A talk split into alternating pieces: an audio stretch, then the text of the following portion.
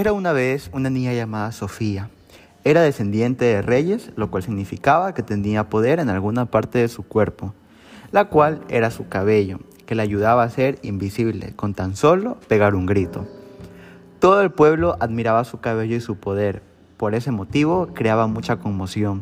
Entonces, una persona del pueblo quiso secuestrarla para fines lucrativos, pero ella empezó a gritar y se hizo invisible por lo que a aquel chico le tocó también mostrar un poder escondido que tenía, el que era ver a través del espíritu de cada persona.